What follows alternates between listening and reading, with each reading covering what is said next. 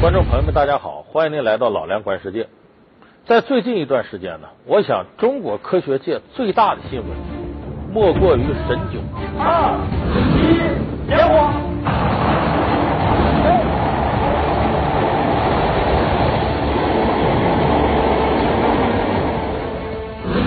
同时呢，三个宇航员里呢，还有一个女宇航员。那么我们绝大多数的电视机前的观众朋友，可能都通过现场直播呢，看到了我们的宇航员呐，在天上做这些事儿，包括呢，又平安的返回到了这个地球上。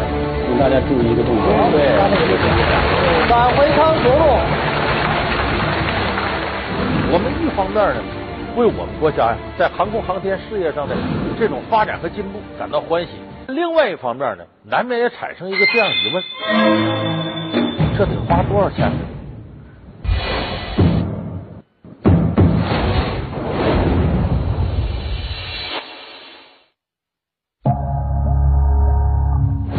神舟九号一飞冲天，宇航员首次入驻天宫。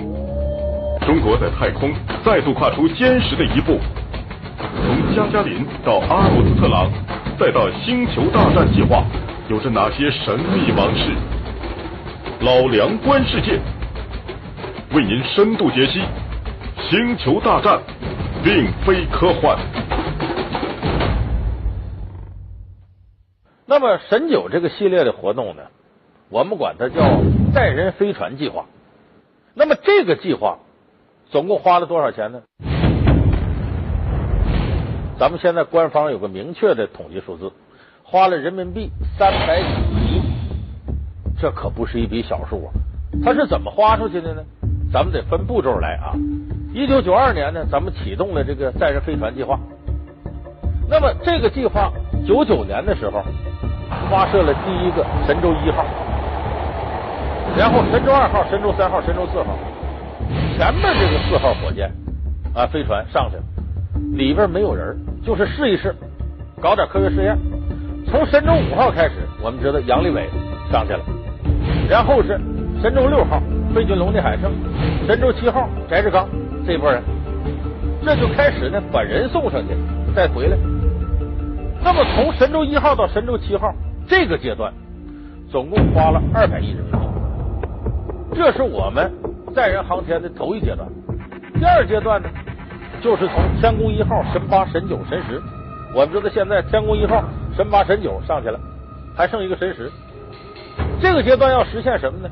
就是我们要把天宫一号这样的太空空间站搁到那儿，然后把人送上去。把这个一些动力燃料、补给资源送上去，然后想法再把人接回来，再换，实现呢我们在太空有一个永久的空间站，始终有人。这是我们的第二阶段。这个第二阶段总共花费了一百九十亿人民币，也就是说，咱们现在这个神九这个系列这个阶段花了一百九十亿，加起来我们现在已经花出去了三百九十亿人民币。当然没到头，还有第三阶段。第三阶段就是二零二零年以后啊，咱们这个技术都成熟了，就建立一个永久的太空工作站。到二零二零年，按奥巴马说，那个国际空间站就没了。到了二零二零年，在地球上轨道上运行的空间站只有中国的一座。那么，中国以后的天宫二号、三号，呃，将会在世界上扮演唯一的这个空间站的角色。就是从近地轨道这种长时间飞行来看，中国人的市场无疑是第一位的。呃，有些专家建议呢，我们国家在二零二五年到二零三零年进行载人登月，在二零五零年进行载人登火星。从一开始，中国航空航天技术的发展速度就令世界感到惊讶。数十年前，从火箭到卫星，从载人航天到探月工程，中国航天实现了一个又一个跨越。二零零三年十月，神舟五号载人飞船带着杨利伟第一次在太空留下了中国人的足迹。和平利用太空，造福全人类。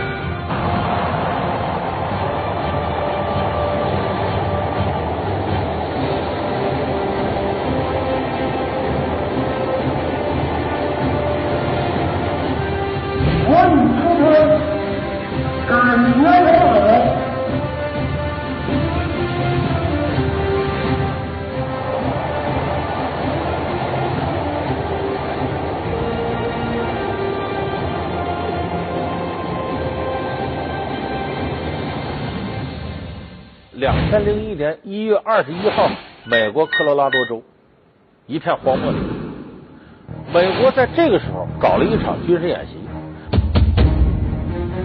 这个军事演习特别特殊，叫外太空军事演习。它的假想时间是什么呢？二零一七年。作战双方呢，拥有了激光武器、卫星传导系统，就是从天上啊，说你这导弹正瞄准了呢，瞄准这不有一个传导系统吗？天上的卫星往下发干电磁波干扰你，让你打不准，或者是破坏你整个的作战信息系统。反正这是把天上的卫星。哎，天上的整个的这个呃高科技的装备跟地面战争结合在一块儿，它为什么能结合呢？因为我们知道现代的信息化战争，信息传导技术和这个地面的火力打击技术，它是牢不可分的。这几年呢，国际战争你都能看出来信息的重要性，天上的卫星时刻都盯着你呢，而且它能够干扰你的导弹呢，什么防御系统，这太关键了。所以美国呢，以二零一七年为假想时间，搞了一次。外太空军事演习，这个军事演习刺激我们的是什么呢？他这个假想作战呢，分成红方、灰方和蓝方。说这红方啊，就要攻击这灰方，这个灰方赶紧向蓝方求救，蓝方派出来部队跟这个红方就打起来了。这时候涉及到太空的作战以及对地面的干预，美国那边准备了从太空上怎么着怎么着。他有明确的军事针对性。拥有世界上最强大太空力量的美国，一直在紧锣密鼓的制定自己的空间防御战略。美国的太空军事战略又是从何开始的呢？老梁观世界，星球大战并非科幻，正在播出。我们可以把历史往回倒，你看看过去美国跟苏联冷战，冷战，冷战。我们意思说，双方就是不动刀兵啊，这种对峙叫冷战。二战以后，可其实这种冷战对峙的激烈程度，不见得比第二次世界大战那个战况就就就就差多少。为什么呢？双方的竞争是全方位的，其中重头竞争就在于太空军备竞赛的竞争。一九五七年，苏联向太空发射了第一颗人造卫星，叫斯波尼克号。这个事震惊了。整个世界，美国一看，这苏联在这方面领先了，因为那阵儿啊，双方竞争的力量是什么呢？原来是常规武器的竞争，到后来转化成什么核武器竞争？就双方谁也不打谁，但互相威胁着，有常规威胁，有核威胁。那么这个时候，苏联往上一发卫星，产生了第三种威胁——太空威胁。这随时在你顶上啊！你看，你这领空是我的，这领海是我的。可是太空那是谁呢？人家就在你上面这么活跃，你啥事人都能看见。他那边什么事你看不见，这了得吗？所以这一下子使冷战升级了，生成了太空军备竞赛，它的军事意义特别重大。紧接着六一年，苏联有一个人上天了，加加林，世界第一个飞上天的宇航员。美国着急了，这落后了吗？所以美国人下大力气。展开了一个计划，肯尼迪时期就展开了，叫阿波罗计划。就是你这不是一个劲儿往天上送吗？我们也来，但是我们什么？我们要在天上建立一个固定的空间站。你看你这蹭蹭上天，你不得回来？待不长吗？我们能长待？我们选哪儿啊？就选月亮，月球离我们最近。这阿波罗登月计划的高潮呢，是一九六九年七月二十一号，阿姆斯特朗。和自己的伙伴登上了月球，这一下子，美国在这种较量当中扳回一城。一九六九年七月十六日，美国佛罗里达州巨大的土星五号火箭载着阿波罗十一号飞船从肯尼迪航天中心发射场点火升空，开始了人类首次登月的太空征程。美国宇航员尼尔·阿姆斯特朗、埃德温·奥尔德林。迈克尔·柯林斯驾驶着阿波罗十一号宇宙飞船飞行二点五天，跨越三十八万公里的征程后，登上了月球。大伙儿记着阿姆斯特朗登月说那句话：“这是我个人的一小步，却是人类的一大步。”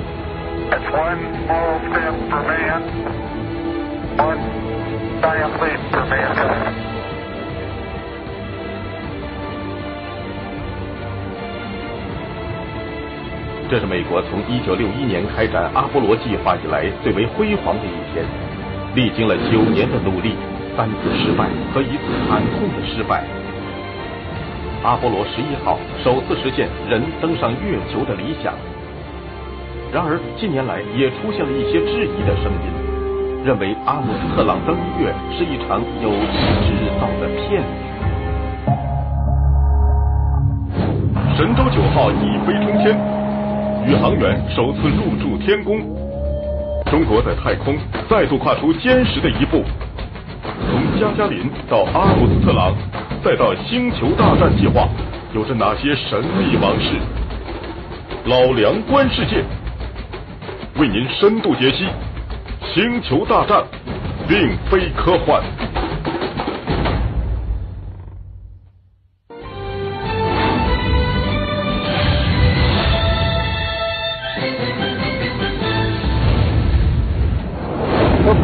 从来就没登上过月球，这是造假。这是在美国呀，什么内华达州啊，他自己一个军事试验区五十一号区里边拍的，他有说在摄影棚里做假做出来的。根本就没登上去。那么质疑者是什么根据来说阿姆斯特朗登月这事造假的？你看他有几个证据。说头一个，你看啊，那个月球顶上啊，大气压是地球的千分之一，就基本没风。那没风，你在这插着一个美国国旗，怎么的还卷着呢？好像迎风招展呢。再一个，月球上没有大气层。那也就不存在大气对光的反射，所以在这种情况下呢，虽然你看着没有光的漫射了，天空是漆黑的，可星星是亮的，你能看见？怎么你拍这照片，天空都是漆黑的呢？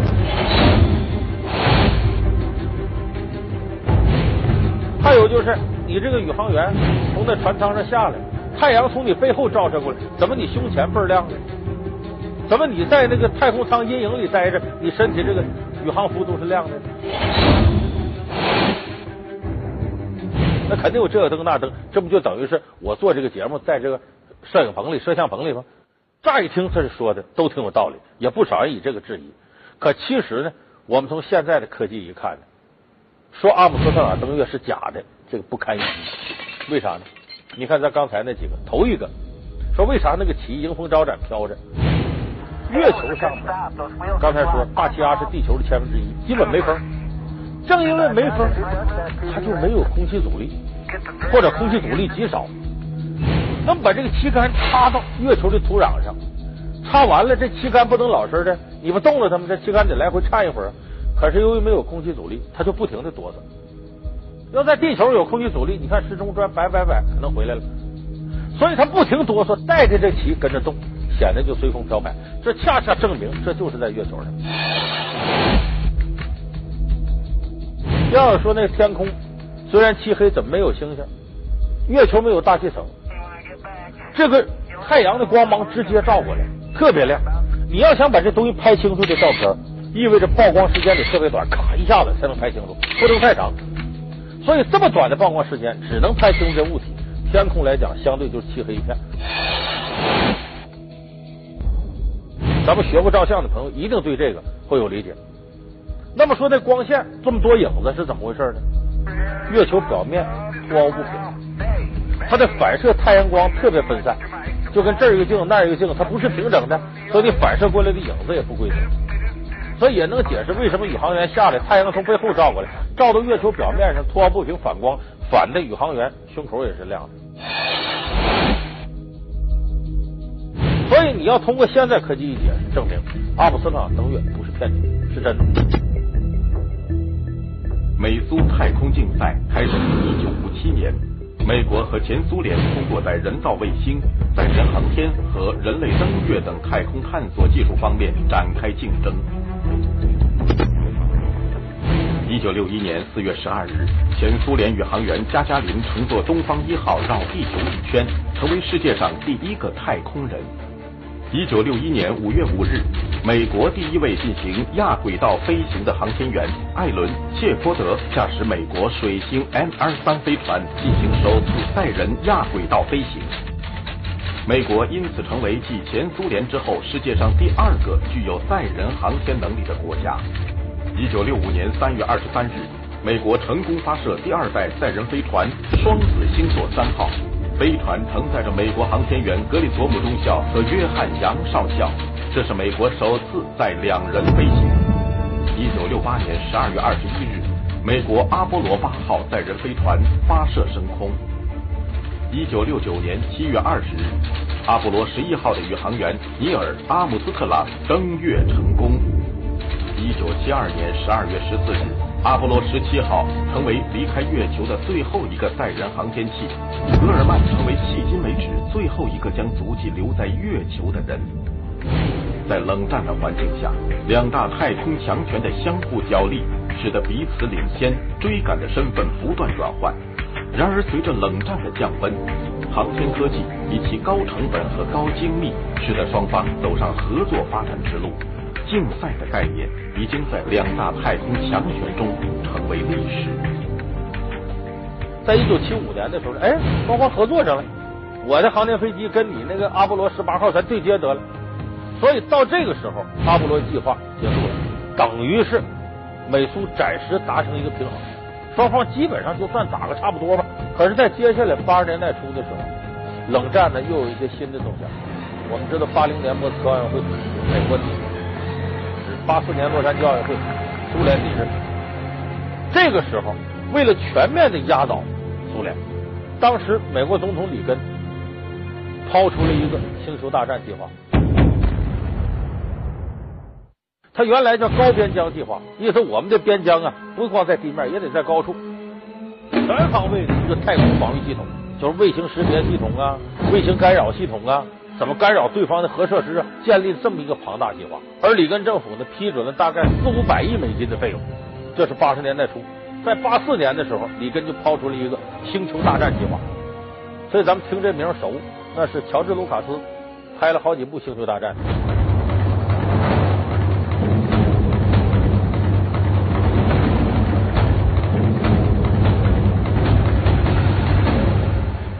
那是凭空来的吗？这些导演都是根据美国实实在在的战略计划，在这上面产生的灵感。所以你看《星球大战》拍的美轮美奂，哎呀，里边这人打的场景这个热闹，这个漂亮。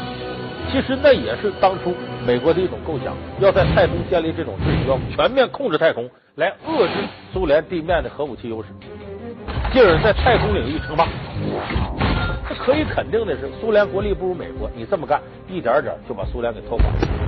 这个拖垮美国没对手，等于星球大战计划呢也没能完全实施。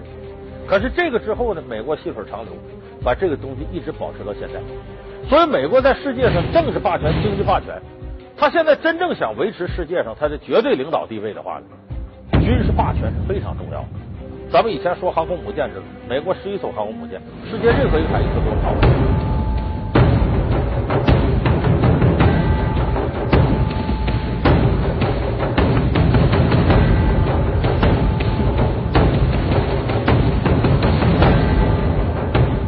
些美国还不满足，他要发展太空的霸权。有人说发展太空霸权，不是有一个国际太空条约吗？规定叫外太空非军事化吗？就说不准许你在太空上部署大规模杀伤性武器。这个条约是有，它虽然禁止在外太空部署大规模杀伤性武器，但是它不禁止你在太空上支援地面的武器。所以这也就决定了呢，我在上面，你比方说我的这个卫星，我可以通过电磁波干扰你的核武器。可以让我的这个核弹发射的更准，我有卫星导航什么的，他不干涉这个，那这实际不就等于外太空可以跟地面配合着搞军备竞赛吗？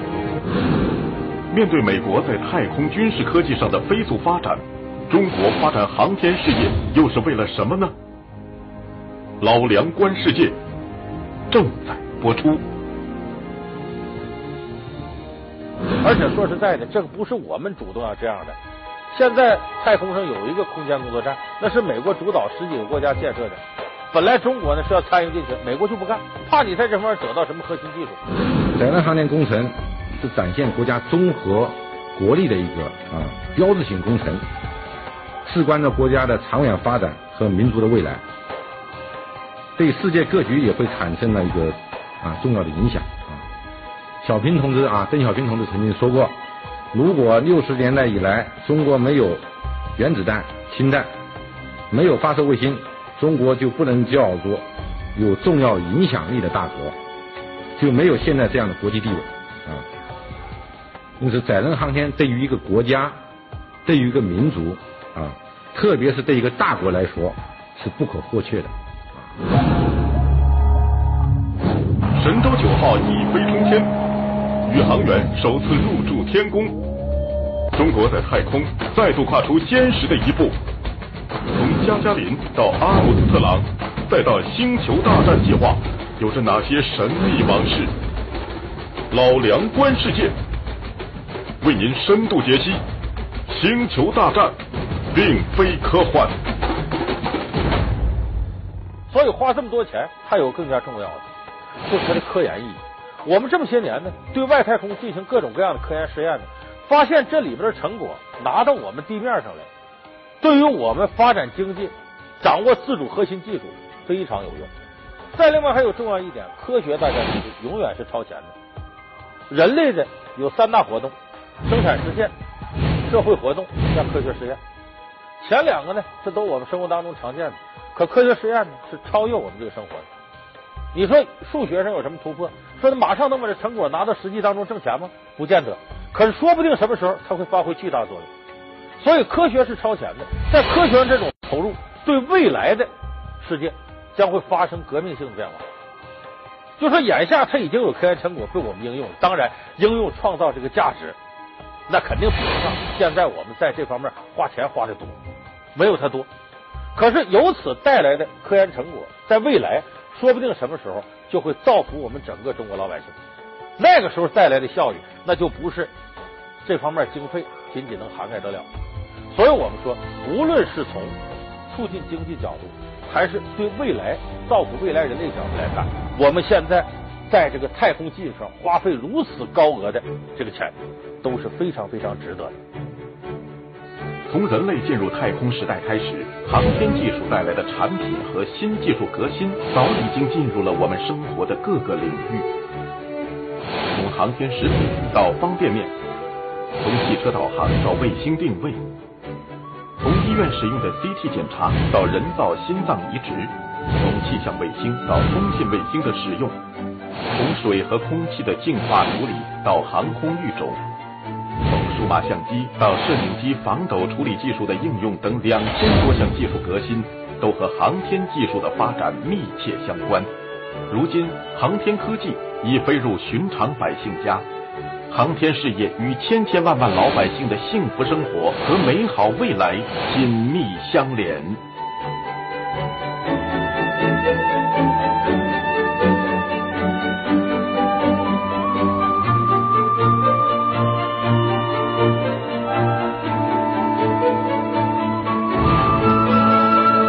稍后继续为您播出《老梁观世界》。